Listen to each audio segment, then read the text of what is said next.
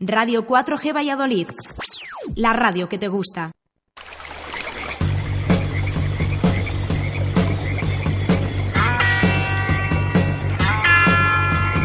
Aquí comienza Río de la Vida en Radio 4G. Tu programa de pesca con Óscar Arratia y Sebastián Cuestas.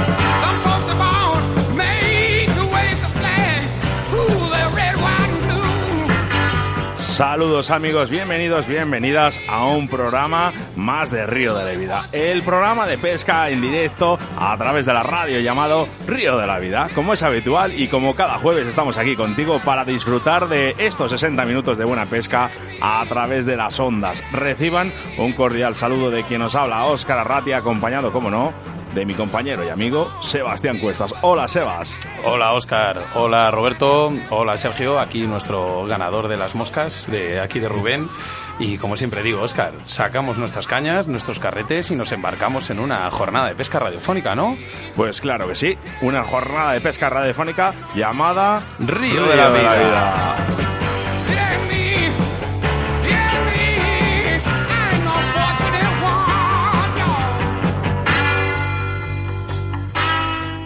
En Río de la Vida, con Óscar Arratia y Sebastián Cuestas.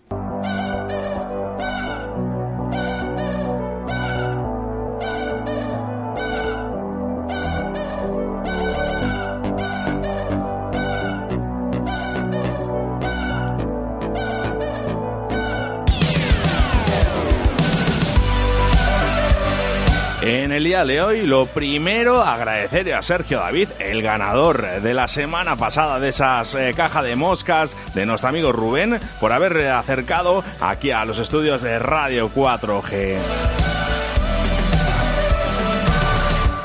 Para hoy ya sabes que lo primero hacemos referencia a vuestros mensajes que nos hacéis llegar durante la semana para pediros información de los ríos o embalses que Sebastián Cuestas lo trabaja durante toda la semana para poder comunicarlo al principio de cada programa. Si necesitas información de tus ríos, embalses o caudales, solo tienes que hacérnoslo saber a través de nuestro correo electrónico o nuestro WhatsApp. WhatsApp que ya tenemos activo y que te recuerdo que puedes empezar a enviar tus mensajes al 681 0722 97. Nuestro debate del día hablaremos de la importancia de un buen engodo para el cebado de tus jornadas de pesca.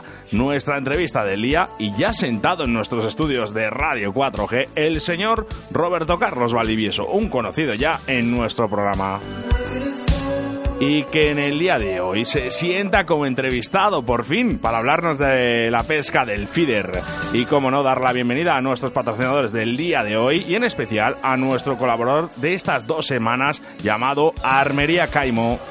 Pues sí, Óscar, es Armería Caimo, tu colaborador y nuestro colaborador especial aquí en Río de la Vida. Hablamos de Armería Caimo, donde encontrarás una gran variedad de productos para la caza, la pesca y complementos para la naturaleza. Hablamos siempre de una calidad excelente y unos precios muy competitivos. Tienen un personal especializado en la reparación de armas y con su larga experiencia en el sector te asesorarán de la mejor manera posible. Así que ya sabes, vete corriendo a la calle Magallanes número 5 en Valladolid. También puedes localizarles a través de su Facebook Armería Caimo, su correo electrónico armeriacaimo@ono.com o llamándoles a su teléfono de contacto que es el 983 471319. En nuestro rincón del oyente, tus quejas y denuncias y experiencias de nuestros pescadores en ese espacio que es para todos, estará con nosotros Satur López Fagil, delegado del Comité de Salmónidos de la Federación Catalana y Comité de Salmónidos de la Federación Española, hablándonos sobre el proyecto de pesca fluvial responsable y colaborativa Trutacat y nuestros colaboradores de Río de la Vida, Pescalit, Vital Vice, Armería Maestro, Torno Roll, Riverfly, Autovía del Pescador, Moscas de León y Armería de Caimo. Ya puedes empezar a enviar tus mensajes de texto al 681072297 y nuestro correo electrónico, siempre importante, o río de la vida 4g arroba gmail.com. Agréganos y síguenos en Facebook, ¿eh? pero eso sí, en nuestra página, ya que en el Facebook del perfil ya no podemos agregar a nadie más. Ya somos 5.000 amigos que tenemos, así que muchas gracias a todos. Y durante esta semana nos han llegado algún mensaje que os habéis perdido el programa número 21 de José Nieto y queréis volver a escucharlo. Solo tienes que entrar en nuestro iVoox, buscar por Río de la Vida, donde tendrás todos los programas totalmente gratuitos.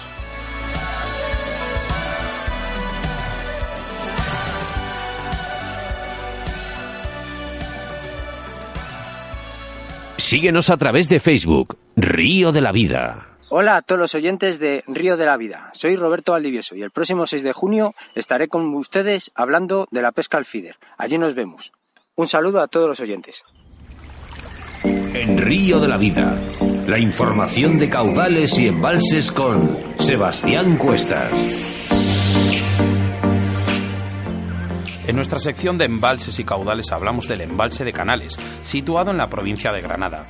El de Canales es uno de los embalses donde la pesca va mucho más allá de una afición consistente en tratar de engañar a peces para sacarlos de las aguas y convertirse en una forma de desconexión del día a día y sobre todo de conexión con la realidad compuesta por el silencio de una lámina de agua quieta entre las montañas y sobre todo la vibración producida en nuestras manos transmitida por la sensibilidad de una línea.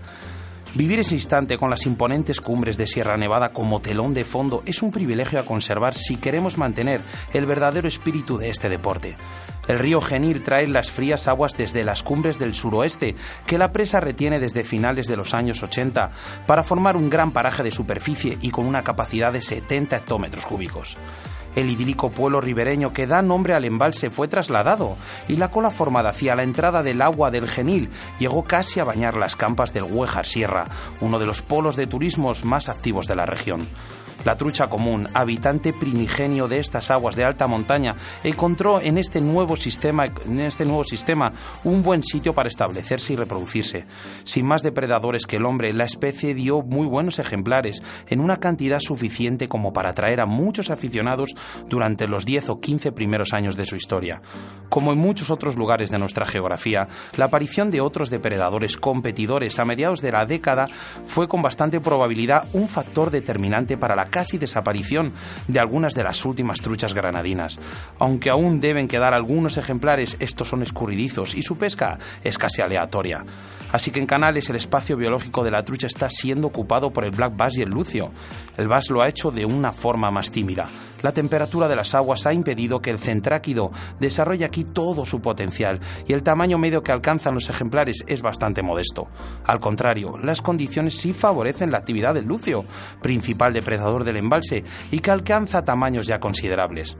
Cómo no, la carpa, el ciprínido presente en el 99% de los embalses españoles, también vive en canales. La pesca con boiles nos puede deparar peces de hasta 6 kilos, aunque probablemente haya algún ejemplar bastante mayor.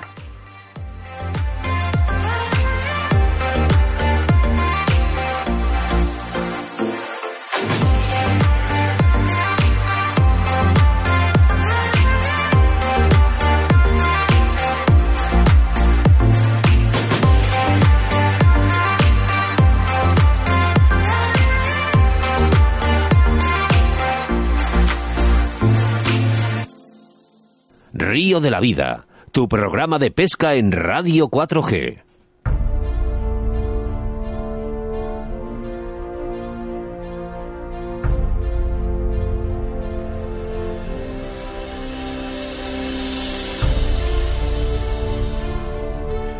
Gracias, Sebastián Cuestas, por la info- esa información de caudales y embalses que nos preparas siempre al comenzar el programa. Así como os lo hacía saber Miguel Ángel de Albacín, que quería información del embalse eh, de canales. En el anterior programa hablamos con Yosan Illescas de la pesca del barbo Conova y en este programa hablaremos de esta técnica que cada día avanza más y tiene más enganche entre los pescadores como es el feeder. En esta pesca el engodo es fundamental. A la hora de realizar el engodo de pesca usaremos el preparado elegido y lo iremos mezclando con agua hasta formar una pasta homogénea con el grado de humedad deseado. Con la ayuda de un tamiz podemos crear un engodo muy fino para que de esta manera el engodo rompa al entrar en contacto con el agua. Creando una nube cercana a la superficie, lo que atraerá a un gran número de peces, generalmente de menor tamaño. Si lo que queremos es pescar ejemplares más grandes, crearemos un engodo más compacto que se vaya disolviendo más lentamente en el fondo. No hay que olvidar añadir al engodo el cebo que estéis utilizando en el anzuelo. El color del engodo final nos puede ayudar y marcar la diferencia. Factores como la estación del año, el tipo de agua en la que nos encontramos pueden dictar el color que pondremos darle eh, con preparados específicos para ello. Para aguas turbias el color rojo funciona toda la temporada y en verano especialmente los tonos amarillentos. Para aguas claras, en primavera, colores marrones, rojos y amarillos, y especialmente este último para verano. En otoño e invierno el marrón y el rojo funcionarán bastante bien. Una vez tengamos el engodo preparado, tomaremos una porción a la medida de la palma de la mano y formaremos una bola, para después lanzar varias, o bien con la mano o con ayuda de un lanzador u onda, lo más próximo a la zona donde se encuentre nuestro anzuelo. Una buena opción para pescar a fondo es el uso de un montaje con cebador y dos bajos asimétricos que anzuelen el cebo idóneo para ciprínidos, como pueden ser el asticot, el haba, el maíz, la miga de pan o el gusano del lodo, que para muchos es el mejor cebo para pescar ciprínidos.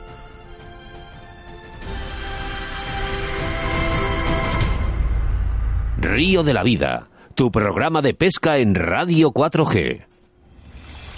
En Río de la Vida te ofrecemos nuestro invitado del día.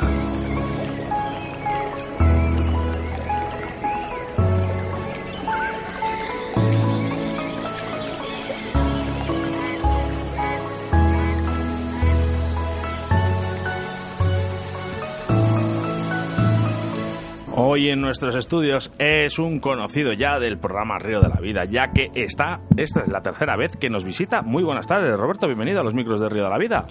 Buenas tardes y como siempre, muchas gracias por volverme, por volver otra vez a contar conmigo. No, gracias a ti por estar aquí además, ¿eh? que eso nos gusta. Ya lo sabes. agradecer. Es un placer tenerte aquí, Roberto. Muchas gracias. Bueno, ¿quién es Roberto y cuándo y dónde empezó a pescar? Cuéntame.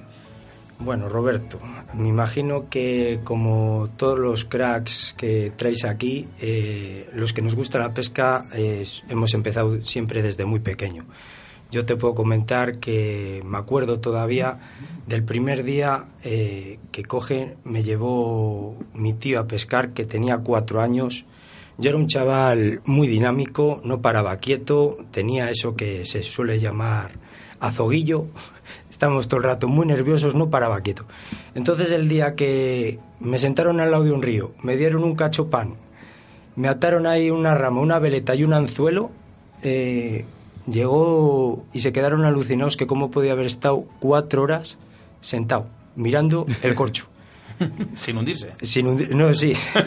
luego, luego cuando llegó a casa mi tío, eh, le dijo a mi madre, a ver, tengo dos noticias, una buena y otra mala. La buena, que a tu hijo le apasiona la pesca.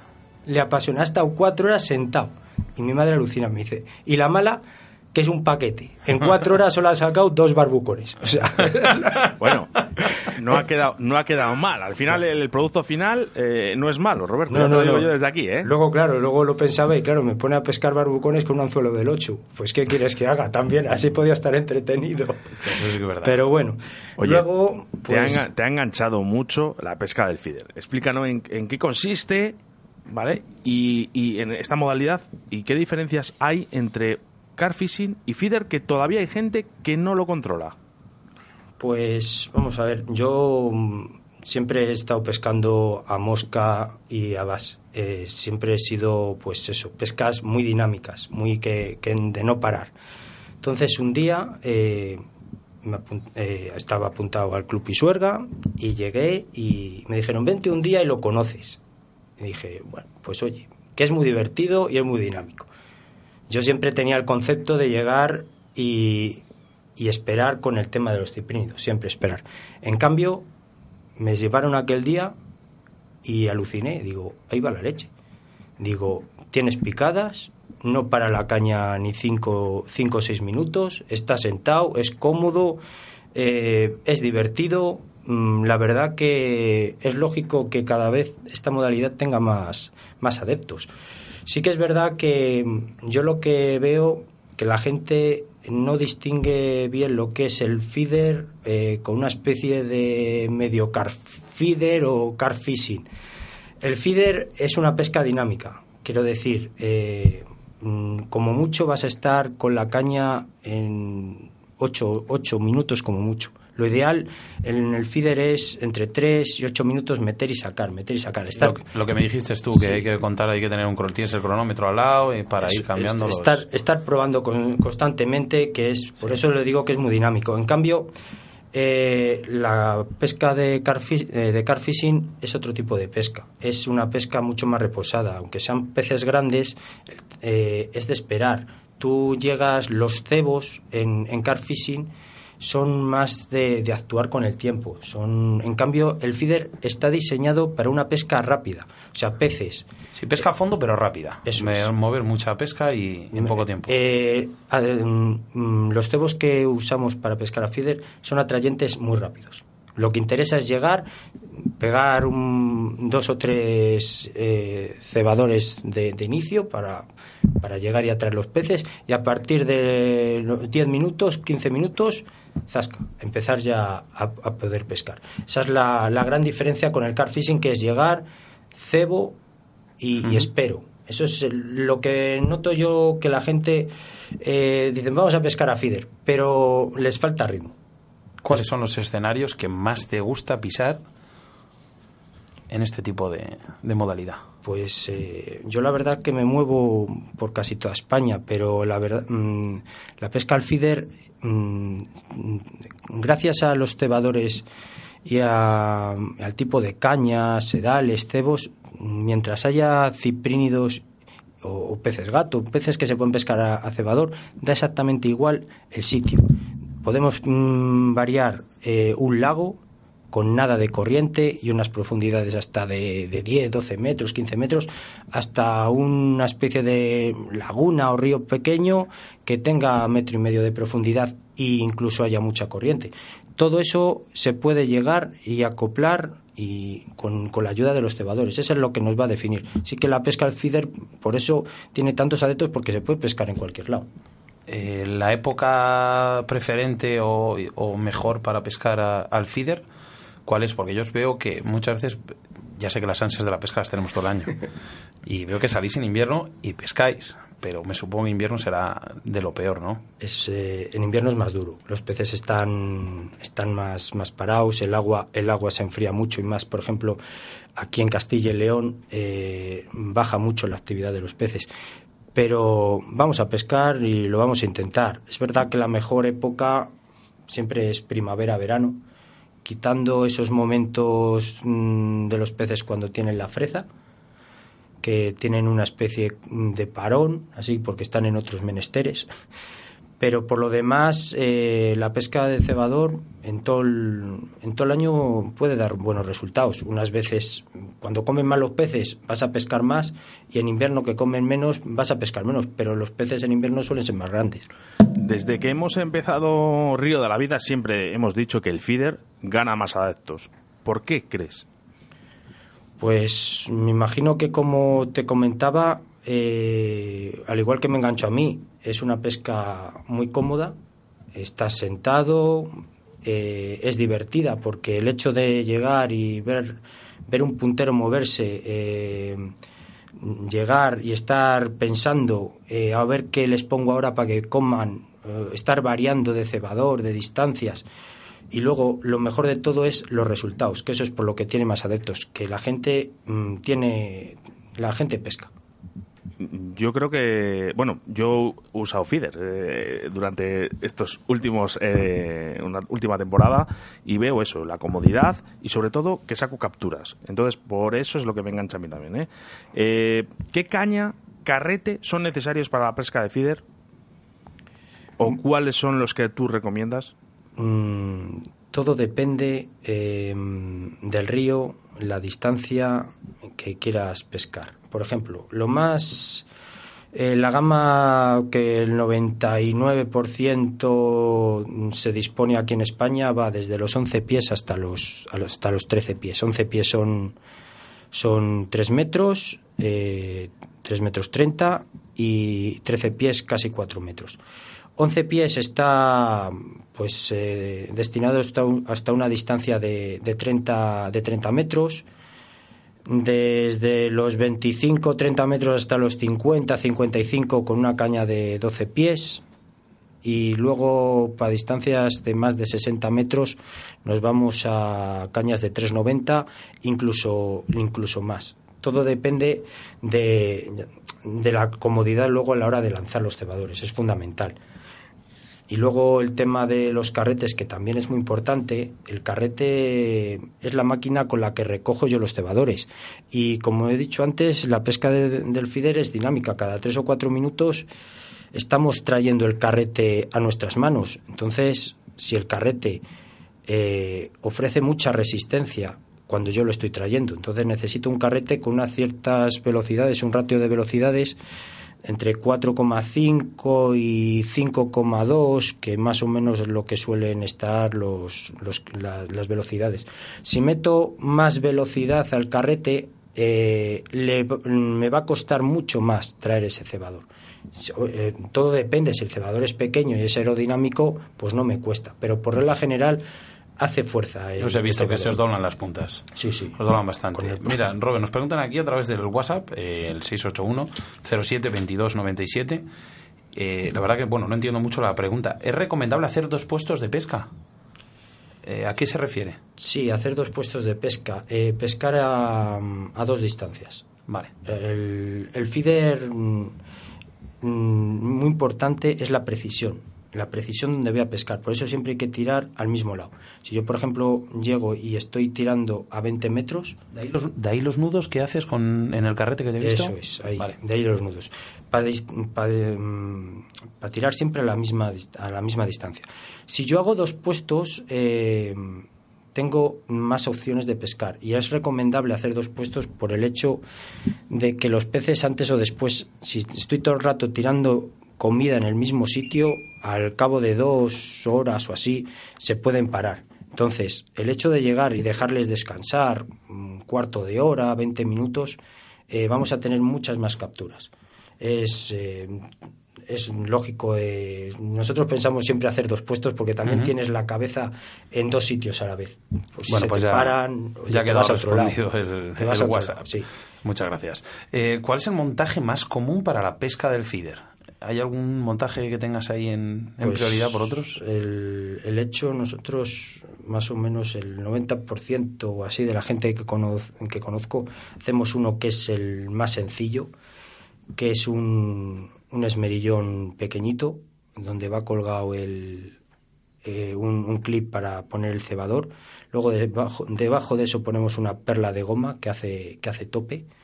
Y debajo de eso va un, un rizado del, del mismo, con el mismo nudo madre. Y eso es lo más sencillo y lo más natural eh, que hace también de antienredos. Eh, transmite la picada perfectamente a la caña. Eh, es lo más, lo más sencillo para mí, lo más natural y lo más eficaz. ¿Qué importancia le das a los diferentes cebadores? Pues los Porque hay, hay unos cuantos. Yo he estado informándome y hay unos cuantos, ¿eh? porque pueden ser muy altos, eh, muy bajos, más anchos, más estrechos, caseros. eh, los cebadores. Pues al final los cebadores es eh, la manera que tenemos de, de, trasladar la comida al fondo, porque la pesca del cebador está pensada y diseñada para llevar los peces, pescarles en el fondo. Entonces, eh, si veis, hay cebadores que son, hablo por ejemplo de los de rejilla, que son los que los más comunes que se usan. Hay rejillas más abiertas, hay rejillas más cerradas. La rejilla más abierta es para, para que os hagáis una idea, mmm, hasta profundidades de 3 metros y las rejillas más cerradas mmm, para profundidades de pues de 4, 5, 6, 7, así. ¿Y por qué es esto? Porque cuando yo está bajando el cebador con mi, con mi engodo, está bajando eh, por el agua, cuando menos contacto tenga con el agua, menos engodo voy a perder por el camino. Por eso eso, eso es importante. Luego también hay cebadores para alcanzar grandes distancias, luego hay cebadores redondos, les hay de media luna si voy a un sitio que requiere que requiere que tiene corriente el río, pues necesito un cebador de media luna para que se aposente para que se aposente en el, en el fondo y no me y no me le, y no me le desplace. Es el, el cebador es una parte. También otra que, que la gente no se olvide también es el hilo. El hilo, mm, si yo llevo, tengo un cebador para que os hagáis una idea, un cebador de, de 40 gramos le estoy llevando a 40 metros, por ejemplo, con un hilo de 0,23 y veo que me lo está desplazando, que me lo está desplazando, eso no es bueno. El feeder es, tiene que estar el, el cebador quieto. Si yo bajo de hilo, cuando más bajo del hilo, menos resistencia me va a ofrecer el agua y menos le va a empujar el propio hilo al cebador. Eso es importante, llegar y jugar con los gramajes, con el hilo, eh, son cosas que hay que tener muy- muchos factores, muchos factores. Bueno, que eh, resumido, eh, tendríamos que hacer un especial eh, cebador, ¿vale? Solo para hablar Solo para hablar absolutamente de de esto, ¿no? Una cosa parece tan sencilla, fíjate, en la que nos podríamos explayar programas y programas, Roberto. Mira, otra de las preguntas que nos entra aquí en nuestro WhatsApp en el 681072297. Soy Alfredo de Jaén. Podéis preguntar a Roberto qué consejo me daría para que no se me enrede el cebador. No le entiendo. Si, si que se enreda el cebador, dice. Me imagino que por el quitavueltas. A mí me pasó el primer día que fui a pescar. o sea, Ah, sí. Ah, vale. Bueno, Alfredo, me imagino que, que mm, creo por dónde vas que se te enreda el bajo de línea con el hilo de con el hilo madre y el cebador, que eso es un eso nos ha pasado a todos. Eso es porque a la hora de lanzar estamos eh, lanzando mm, más de lo que deberíamos. Quiero decir, el tú cuando lanzas, el cebador es lo primero que va proyectado, va por delante, y el, y el bajo de línea y el, y el anzuelo con el cebo va por detrás. Si eso, según va, entra en el agua, el golpe que, que recibe cuando entra en el cebador y el hilo y todo se puede enredar. Aparte que otra cosa que es importante que también lo voy a decir, el cebador tiene que entrar en el agua vertical, quiero decir, de arriba abajo, por el hecho de que el impacto que sufre el engodo puede llegar y podemos estar haciendo el tonto, porque pens- pensar que estamos pescando, pero estoy perdiendo cuando impacta el cebador en el agua igual un 20 o un 30% del engodo. Por eso el cebador tiene que caer siempre por el lado del plomo. Eso es Eh, O importante. sea, en, plan, Roberto. en plan mala, ¿no? Eso es. En plan bala, pero, pero le tengo que parar para que el, cuando yo pare la caña, cuando yo, yo llego a la distancia requerida y paro la caña, el propio cebador se va a coger y se va a colocar de la manera que el plomo, que, que es la parte que más pesa, va a bajar. Y por ahí es cuando va a romper el agua. Entonces, ahí me va a proteger el engodo y me va a proteger todo. Y a lo que vamos con el hilo. Si yo llego y hago este movimiento y paro el cebador, al parar el cebador, el cebo me va a salir, me va a salir proyectado para adelante. Entonces, ahí nunca vas a tener ese problema de, de enredarse. Bueno, alguna vez se te puede enredar, pues no se, se nos enreda a todos.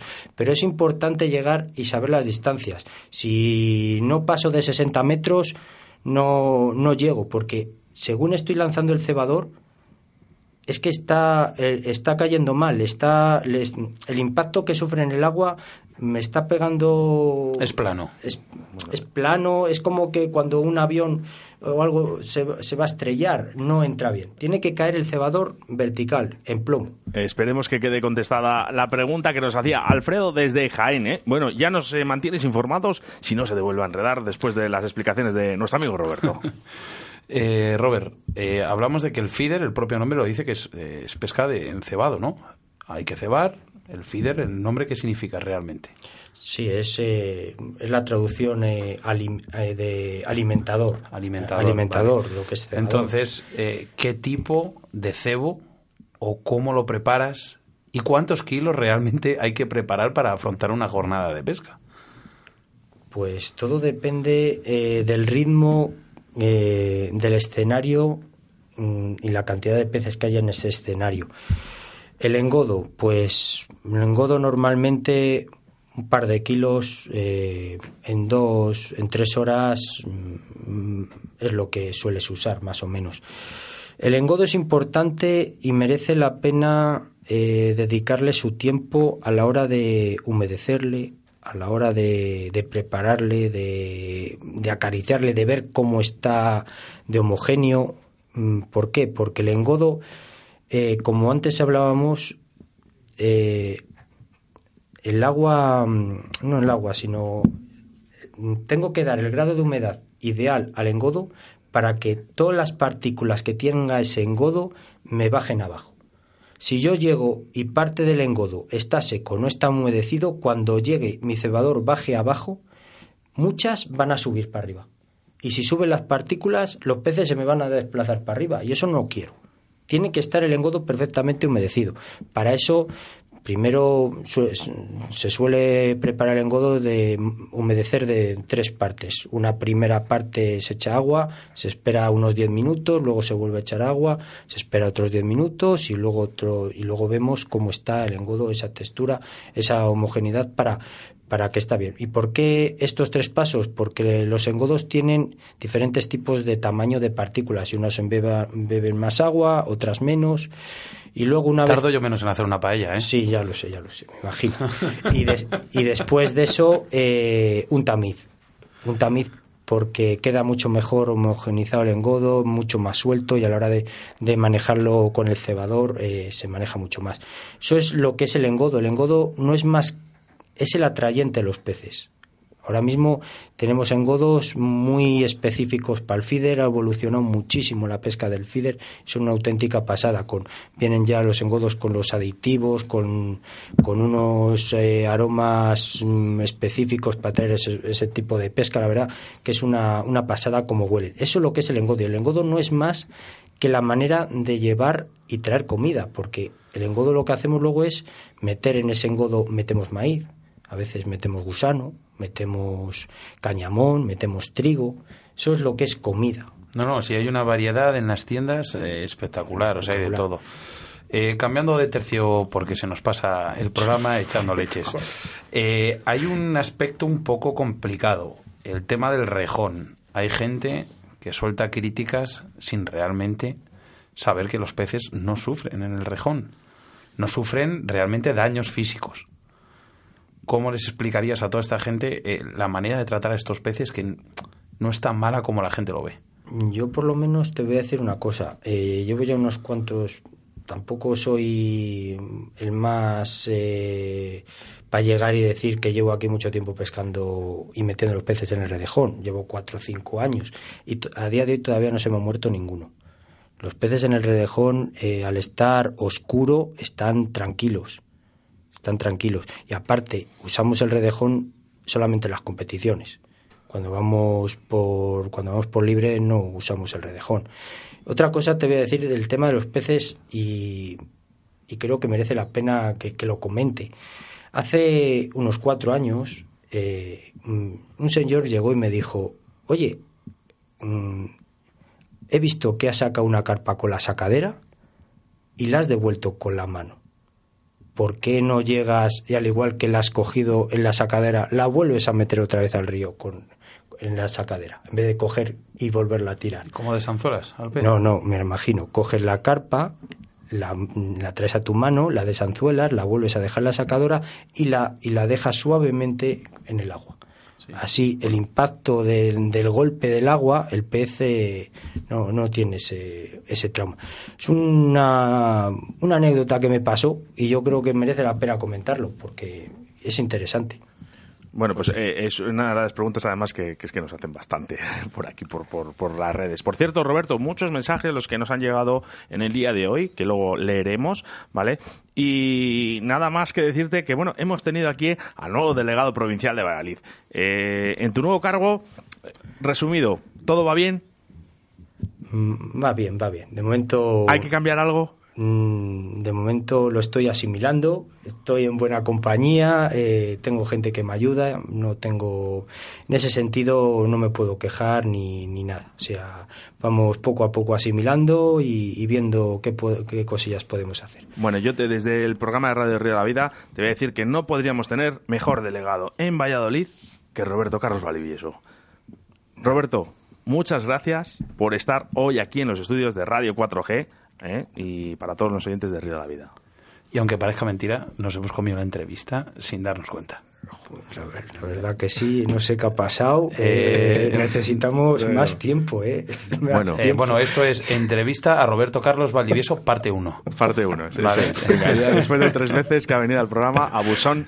Roberto, muchas gracias. Nada, gracias muchas a vosotros gracias. y como otra vez me voy así como diciendo que me quedo corto. Eh, que venga a hablar de mi libro. Venga, Roberto Esperemos Carlos. que haya muchos más programas. Roberto Carlos Valdivieso en Río de la Vida. En Río de la Vida, con Óscar Arratia.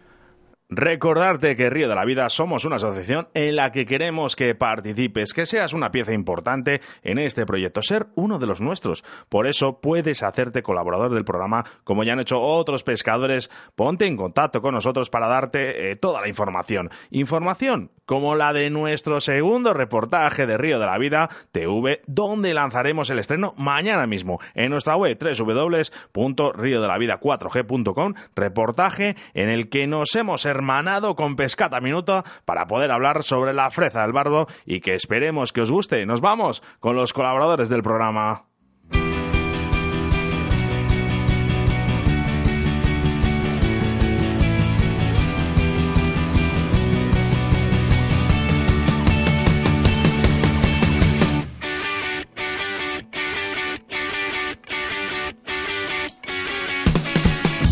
Pescalit, Vital Vice, Armería Maestro, Torno Roll, Riverfly, Autovía del Pescador y Moscas de León y Armería Caimo. Y nuestra forma de contacto a través del WhatsApp en el 68107-2297. Nos vamos con los WhatsApp, Sebas.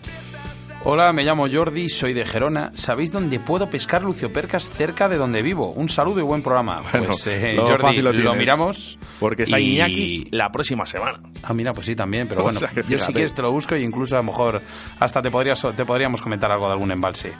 Más, a ver si sol... Bueno, este ya le- se lo has dicho antes. A ver si soltáis algo del próximo vídeo de Río de la Vida, que estoy que me como las uñas. Bueno, pues mira, mañana vamos a hacer el estreno ya por fin de nuestro segundo reportaje de Río de la Vida TV. Hablamos sobre la pesca del barbo, así que venga, la fresa del barbo, Río de la Vida TV y pescata minuta. Mira, uno que habla del feeder. Gracias por esta entrevista. Me enganché hace poco al feeder y la verdad que no puedo dejar de practicarla. Un abrazo para todo el equipo de Río de la Vida y para Roberto. Germán, a lo mejor le conoces. Yo digo, mira, y Rubén, uno más. Eh, sí, bueno, pues este siempre está pendiente del programa. Todo preparado para comenzar una tarde de buena radio. Un saludo a todos los que compartimos afición. Mira, otro de los oyentes habituales. Eh, muy interesante el programa de hoy. Es os escuchamos Judith y Víctor desde Tordesillas. Anda, que no hay gente de Tordesillas escuchándonos, madre mía. Siempre Eh, igual. va- vamos a tener que hacer un club ahí. bueno, por aquí nos habían hecho algunas de las preguntas de usar antirredos como el carfishing. Eh, buenas chicas. Rubén Matallana, mira, gracias, eh, Rubén, por eh, quería felicitar a Roberto por la gran entrevista. Eh, por aquí dice que amenas hace la tarde, los jueves, escuchando el programa de Río de la Vida y montando moscas. Así da gusto. Un abrazo para vosotros y otro para Robert. Venga, pues algunos de los mensajes que nos llegan. Por aquí también... eh, Eh, Daniela, mira, una, una niña. Muchas gracias, un beso para todos. Que se hace la tarde de los jueves escuchando el programa de Río de la Vida y montando moscas. Mira, este es, este es Ricardo, seguro. Así da gusto. Un abrazo para vosotros y otro para Robert. Oye, eh, Sebas, que además hoy eh, tenemos eh, visita, ¿no? Eh, Está por, ahí, por aquí detrás está Medina y ahí a tu lado Ah, David. está el señor ganador de la semana pasada. David, por favor, aquí todo el mundo que viene puede hablar. Hola, Hola, buenas tardes. ¿cómo estás? Bien, aquí estamos viendo cómo Oye, que- trabajáis. Bueno, pues ¿qué tal hacemos? Bien, bien, muy bien. ¿Visto desde dentro? Muy bien, muy bien. ¿Es parecido, igual? ¿Te lo imaginabas así? Eh, sí, más o menos. Sí, bueno. ¿Qué pues te eso, parecen las bien. moscas de, de aquí, nuestro Una pasada, montador? Una pasada, es un monstruo. Bueno, Rubén, ya espero que nos escuches y, y- y escuches estas palabras de agradecimiento. Oye, muchas gracias por venir a los estudios a recoger tu premio. Muchas gracias a vosotros.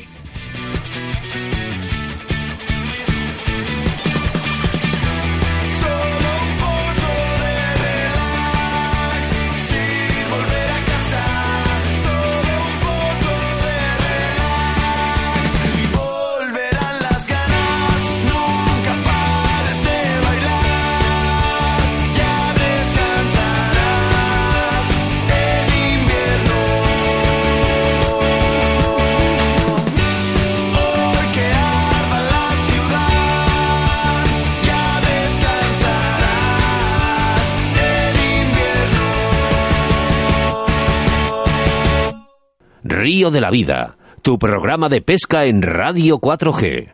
Hola a todos los oyentes de Río de la Vida. Soy Roberto Valdivieso y el próximo 6 de junio estaré con ustedes hablando de la pesca al feeder. Allí nos vemos. Un saludo a todos los oyentes. En Río de la Vida, con Sebastián Cuestas.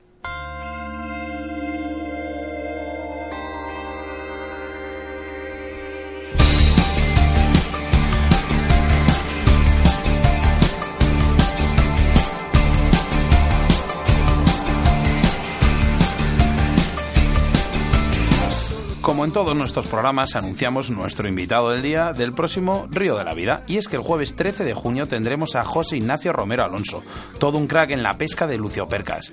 Iñaki, como más le conoce, nos enseñará ciertos trucos y consejos para poder engañar a estos afamados vampiros de nuestras aguas. Así que no os perdáis el próximo programa de Río de la Vida. Recordamos a todos nuestros oyentes que estamos sorteando a través de nuestro Facebook un lote de productos de nuestro patrocinador Armería Caimo. Y es que nuestro patrocinador del día se llama Armería Caimo. Sortea un lote de productos con unas gafas polarizadas, una gorra de pesca y un montón de señuelos para tus depredadores. La manera de participar es muy fácil. Solo tienes que buscar el lote de Armería Caimo, dar a me gusta en nuestra página, comentar y compartir en tu muro y ser un premio más de Río de la Vida. En este programa de Río de la Vida tenemos de colaborador especial Armería, a tu armería favorita en Valladolid. Hablamos de Armería Caimo, donde encontrarás una gran variedad de productos para la caza, la pesca y complementos para la naturaleza. Hablamos siempre de una calidad excelente y unos precios muy competitivos. Tienen un personal, un personal especializado en la reparación de armas y con su larga experiencia en el sector te asesorarán de la mejor manera posible. Así que ya sabes, vete corriendo a la calle Magallanes número 5 en Valladolid. Además también les puedes localizar a través de su Facebook Armería Caimo, su correo electrónico armeriacaimo.com o llamándoles a su teléfono de contacto que es el 983 47 13 19. En el rincón del oyente en ese espacio que es para todos y donde nos hacemos eco de vuestras dudas y quejas. Satur López Fagil, delegado del Comité de Salmónidos de la Federación Catalana y Comité de Salmónidos de la Federación Española, hablándonos sobre el proyecto Pesca Fluvial Responsable y uy, Colaborativa Trutacat. Contactamos con él telefónicamente y en breves momentos estamos con todos vosotros. Como un himno de los que saben perder.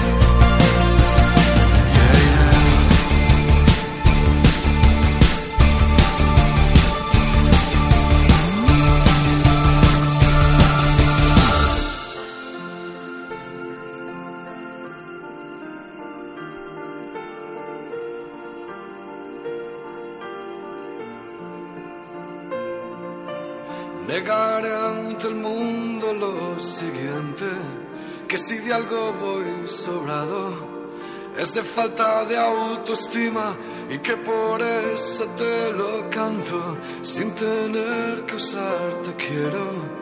A través de una metáfora, ese ánfora que uso para resguardar mis miedos, a que un día las comprendas.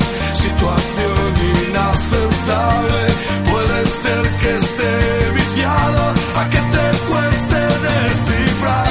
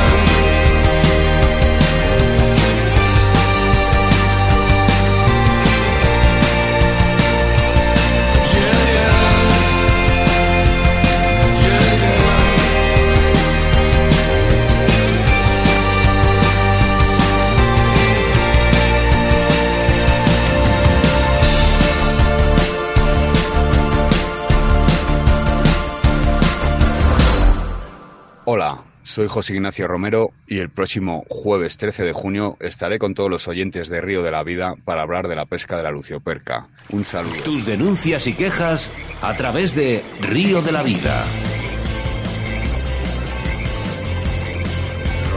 Como ya os hemos anunciado, eh, Satur está al otro lado del teléfono. Hola, Satur. Hola, Oscar. Muy, ¿Qué buena- tal? muy buenas, tardes. ¿Cómo estás? ¿Qué tal? Pues bien, aquí en la montaña. Ay, sí, es verdad que te ibas de viaje.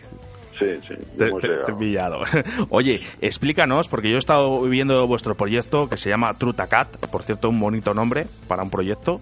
Explícanos en qué consiste, cómo fue creado. Bueno, mira, sí, un bonito nombre. Nos costó sacarlo porque sabes que la imagen hoy día tiene su importancia, ¿no? La primera imagen.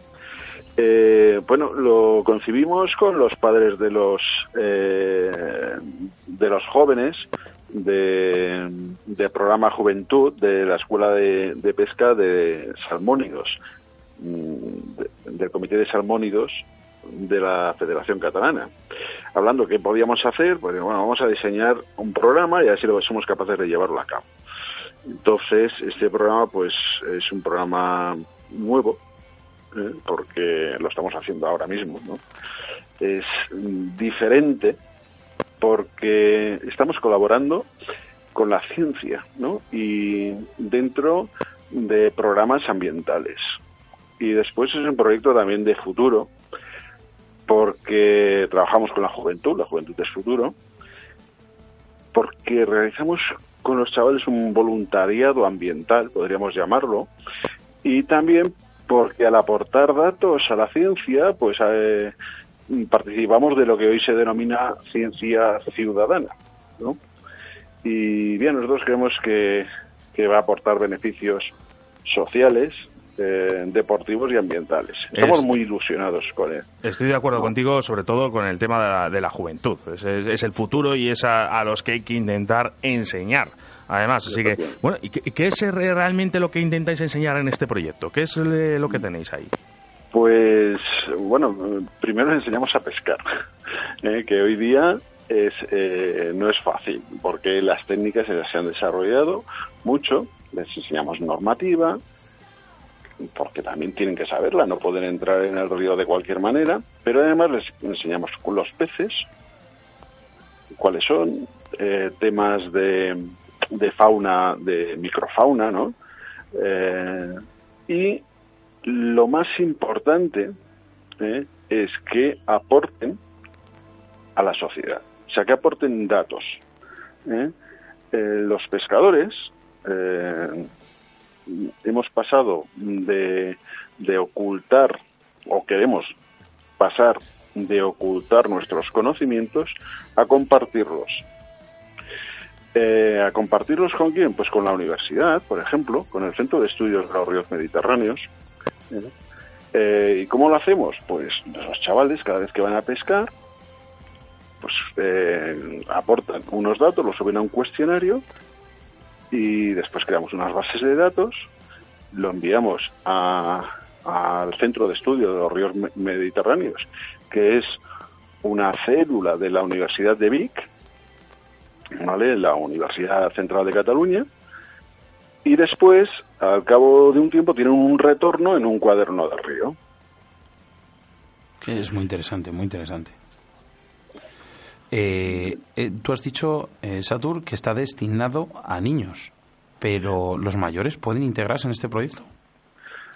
Bueno, de momento como estamos estamos empezando, nos estamos esto es como una aventura. Entonces, primero vamos a equivocarnos con los con los jóvenes, aunque los padres ya están integrados. ¿eh? Ellos también aportan los datos y también en un futuro es ampliable, es ampliable ahora mismo lo tenemos reducido a los ríos catalanes, pero es ampliable a otras comunidades eh, a nivel nacional o a donde sea, ¿eh? porque eh, a ver, al final lo que intentamos es que colaboren eh, varios sectores, ¿no? El sector deportivo, que es la federación, ¿eh? el sector ambiental, ¿vale? Que a veces estamos peleados, ¿eh? y la industria y el sector comercial, dándonos apoyos, y la administración. Tendríamos a cuatro, a cuatro eh, actores que tendrían que trabajar entre ellos. De aquí a final de año, ¿qué tipo de actividades tenéis pendientes de, hacer? Bueno, eh, nosotros hemos iniciado una primera eh, jornada que fue una jornada de competición y durante la jornada de competición eh, llamamos a los a las escuelas de locales ¿eh? y mientras los chavales mm, competían nosotros les enseñábamos lo que era la pesca sin muerte, cómo se competía, que las truchas se devolvían, les enseñábamos todos los invertebrados, hablábamos del río, etcétera. Bueno, pues nos queda hacer otra jornada, que la haremos en Bonabé, ¿eh? en, el- en la Noguera Palleresa, arriba de todo, cerca de las pistas de esquí de Vaqueira, un sitio precioso, paradisíaco.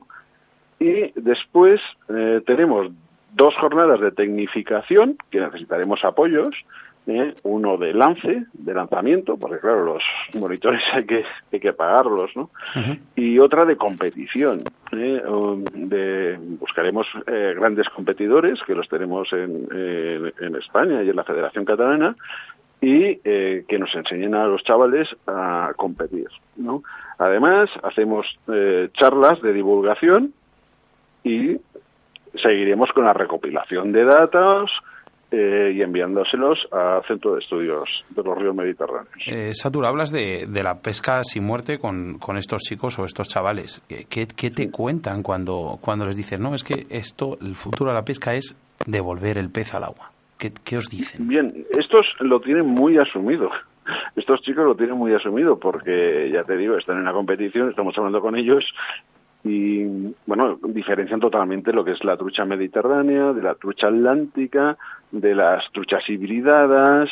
eh, lo ponen en su cuestionario y entonces yo siempre les digo que una cosa se quiere si se conoce, ¿no?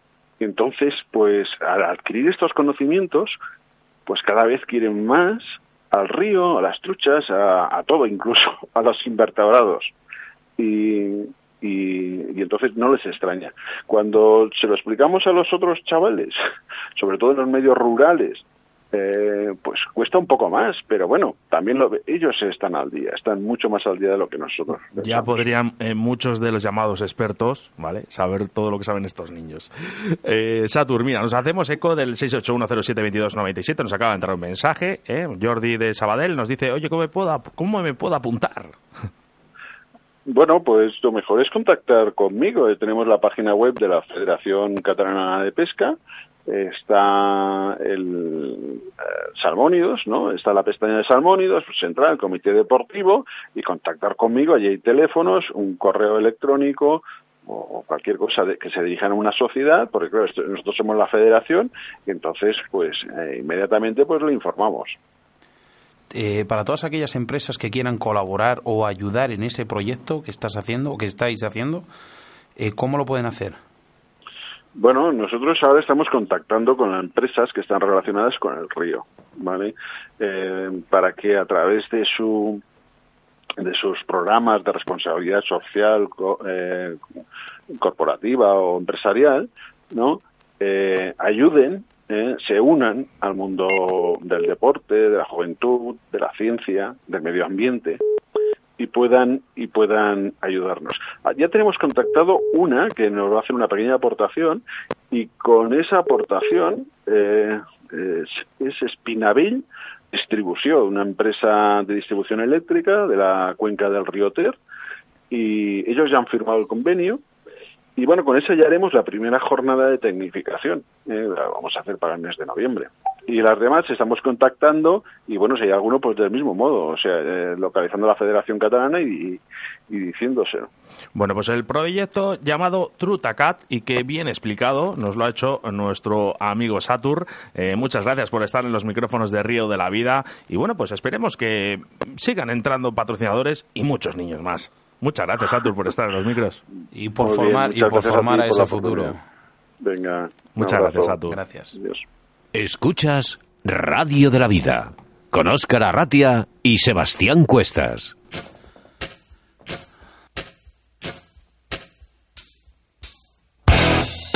Hola, soy José Ignacio Romero y el próximo jueves 13 de junio estaré con todos los oyentes de Río de la Vida para hablar de la pesca de la lucioperca. Un saludo.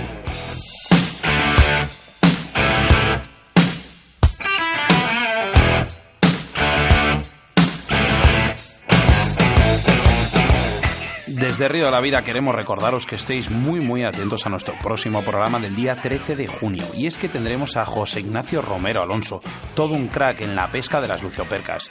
Iñaki, como más le conocen, nos enseñará ciertos trucos y consejos para poder engañar a estos afamados vampiros de nuestras aguas peninsulares. No os perdáis el próximo programa de Río de la Vida. Los colaboradores que hacen posible este programa, Pesca Olid, Vital Bites, Armería Maestro Torno Rock, Riverfly, Autovía del Pescador Moscas de León, Armería Caimo. Oye, eh, tenemos un sorteo pendiente, Sebastián. ¿Vamos Sí, con él? venga, vamos rapidito. ¿eh? Venga, Venga. vamos a grabar. Ya estoy Eh, grabando. vamos yo, a ¿eh? dar, al- dale, dale al botón, dale al botón. Estoy, estoy con ello. Eh, Anita CR, de Reillo, de, eh, ¿lo leo bien, Oscar? ¿Reillo en Cuenca? Reillo pone, de Cuenca, sí. Sí, vale. Vale, Eh, pues pues- nada, eh, muchas gracias por participar y que disfrutes de ese grandote que has conseguido. Enhorabuena, Anita CR de Cuenca, que nos escribía. Me gustaría empezar con esta modalidad. Sería un buen empuje. Pues, Anita, en breves queremos ver tus capturas con esta modalidad. Muchas gracias por participar y nos pondremos en contacto contigo nada más acabar el programa para recoger tus datos y poder el premio cuanto antes. Es importante que nos sigas en las redes sociales si quieres ser un ganador más de Río de la Vida. Todo este esfuerzo y dedicación a nuestro Río de la Vida no sería posible sin nuestros colaboradores. Y es que en Río de la Vida, Oscar, no dejamos de dar alegrías y sorpresas. Vamos a soltar mañana un nuevo sorteo de otro torno de nuestro patrocinador Torno Roll. Tendréis que estar muy atentos a las indicaciones que vamos a dar para poder conseguirlo. Y daremos el ganador el 4 de julio, con un gran montador en directo en los estudios de Radio 4G. Hablamos de Antonio Zabulón. Muy importante estar conectado a nuestras redes sociales para poder conseguir tus regalos, como este gran torno de la mejor calidad en el mercado. Para este sorteo necesitamos tu ayuda y queremos que nos digas en tu comentario quién es el mejor montador para ti, el cual una semana antes nos pondremos en contacto con él para entrevistarlo en los micrófonos de Río de la Vida en el Rincón del Oyente.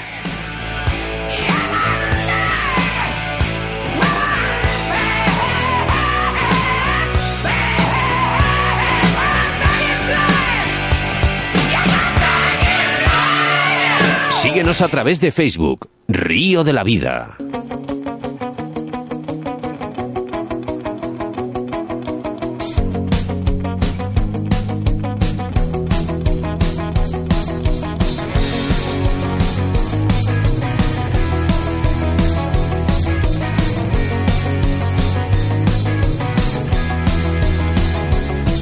Ya, Sebas, ya, ya te tengo. Hoy, hoy, to- hoy todo bien, ¿no? Eh, ¿Sí? Oye, ¿qué pasa? Ay, esto Eh, no ser. hoy, hoy dirá Pedro Retrógeno, lo habéis hecho fatal. Oye, Pedro, ¿cuándo vienes por aquí por los estudios? Tenemos ganas de verte.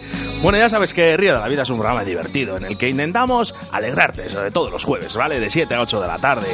No ha dado tiempo para más. Ahora ya solo te toca esperar 168 horas o 10.080 minutos, ¿vale? 1.080, ¿eh? Son una semana. Mientras tanto, siempre puedes escucharnos a través de nuestro podcast de Río de la Vida y en las nuevas plataformas que estamos implantando para que escuches Río de la Vida en cualquier día y cualquier lado y en cualquier momento del mundo. Oye, mañana te quiero ver, Sebas, eh, aquí en la pantalla del ordenador www.riodelavida4g.com para el estreno de, Río de la Vida TV. segundo capítulo.